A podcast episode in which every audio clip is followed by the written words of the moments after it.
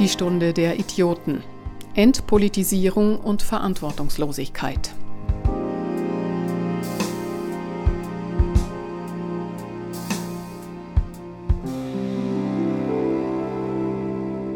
Idiotes war der Begriff, mit dem man in der antike griechischen Polis nicht nur diejenigen bezeichnete, die unwissend waren, sondern auch jene, die sich nicht am politischen Leben beteiligten und ihr Dasein als Privatmensch führten. In diesem Sinne haben wir es im Zuge der Corona-Krise mit einer allgemeinen Idiotisierung zu tun, die insbesondere, aber keinesfalls ausschließlich, die Kräfte der Kritik befallen hat. Es ist die Stunde der Idioten.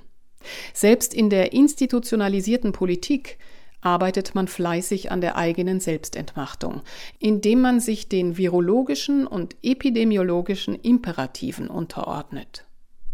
Was dem ersten Anschein nach als neue Stärke der Exekutive erscheint, ist tatsächlich ultimative Schwäche. Man hat es als kleinstes Risiko im Sinne des eigenen Machterhalts erkannt, das nachzuahmen, was man in anderen Staaten tut, und verweist zur weiteren Legitimierung darauf, was bestimmte Experten primär aus dem Bereich der Medizin anraten. Das Heft des Handelns hat man damit aus der Hand gegeben. Verängstigt von Worst-Case-Szenarien flieht man in die Scheinsicherheit der Expertise, anstatt das altbekannte Spiel zu spielen, nämlich die Differenzen unter den Experten für das eigene Interesse, die eigene Politik zu nutzen. Nur die Despoten scheinen sich nicht alleine dem Primat des Medizinischen unterzuordnen und nutzen die Gunst der Stunde, die eigene Macht zu festigen und auszubauen. In der liberalen Demokratie entsagt sich dagegen sogar die Opposition ihrer Rolle. Nur der äußerste rechte Rand enthält sich der Einheitsfront und kritisiert. Solches politisches Handeln ist aber nicht nur idiotisch, es ist verantwortungslos in einem mehrfachen Sinn. Man schiebt die Verantwortung erstens ab, damit man nicht zur Verantwortung gezogen werden kann, und wird sie auf diese Weise los. Zweitens verschließt man die Augen vor den drohenden Nebenfolgen.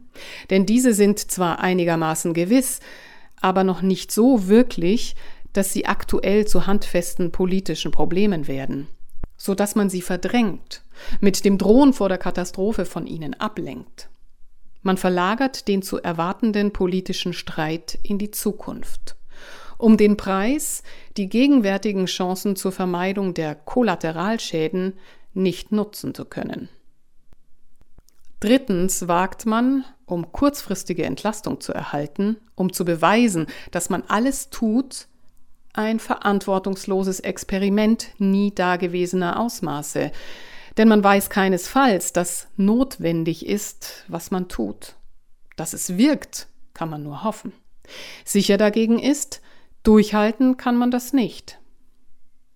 Und die Wissenschaft, ist sie berauscht von ihrem Machtgewinn, der sich im Vakuum des Politischen auftut? Zumindest Christian Drosten, stellvertretender Sprecher der Wissenschaften in diesem Spiel der gegenseitigen Deflektion, weiß offenbar, dass es klüger, wenn auch vielleicht idiotisch ist, alle Verantwortung schon jetzt abzustreiten. Zitat Ein Wissenschaftler ist kein Politiker. Die Wissenschaft hat kein politisches Mandat. Zitat Ende.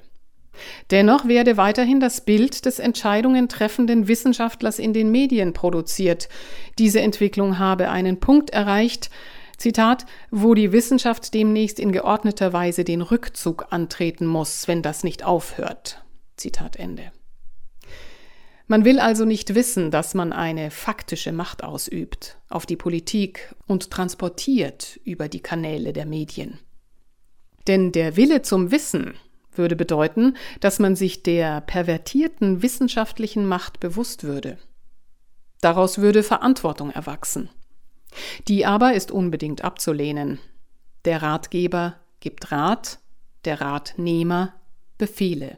Der Wissenschaftler baut die Atombombe, der Politiker lässt sie abwerfen und trägt die Schuld. Die Medien ihrerseits hatten schon immer eine hysterische Vorliebe für das Perverse und saugen an den Lippen der Experten, begierig immer neue Schreckensszenarien zu hören, anstatt sie zu hinterfragen. Das Volk wiederum verspürt, insbesondere wo es nicht in eigener Existenz bedroht ist, das Glück des Verstehens, wenn die Experten in den Medien parlieren und warnen. Man meint, das vielfach erklärte Prinzip der Kurvenabflachung verstanden zu haben, doch dabei offenbart man nicht selten Einfältigkeit. Das heißt, man opfert allzu gerne Uneindeutigkeit, Ungewissheit und Komplexität einem simplen Glauben an die Expertenwahrheit. Hinterfragen, das dürfen in Fragen der Volksgesundheit nur medizinische Experten. Aber Experten, die hinterfragen, sind keine Experten, sondern Verschwörungstheoretiker und unverantwortliche Verharmloser, die einem womöglich ans eigene Leben wollen. Besser folgt man dem Rat der richtigen Experten. Und wer sich weigert, das zu tun, soll büßen. Hier passt der Name Volk in der Tat. Denn mit so einer hörigen und folgsamen Bevölkerung kann man alles anstellen. Und sei es einen totalen Krieg.